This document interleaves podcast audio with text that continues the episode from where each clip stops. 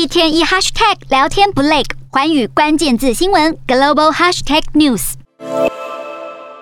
缅甸军方在去年发动政变夺权，反军方统治人士就组成了影子政府，而最近他们就宣布组建自己的警察部队，而这是他们阻挠军政府统治的最新尝试。好，就来看到，即使被缅甸军方贴上恐怖主义分子的标签，受到压迫。但军方人士仍然坚定地发布声明，指出准备以新成立的警察部队来承担国内执法责任，对抗侵犯人权的军政府。但目前还不清楚将招募多少人员，以及如何组建这支警察部队。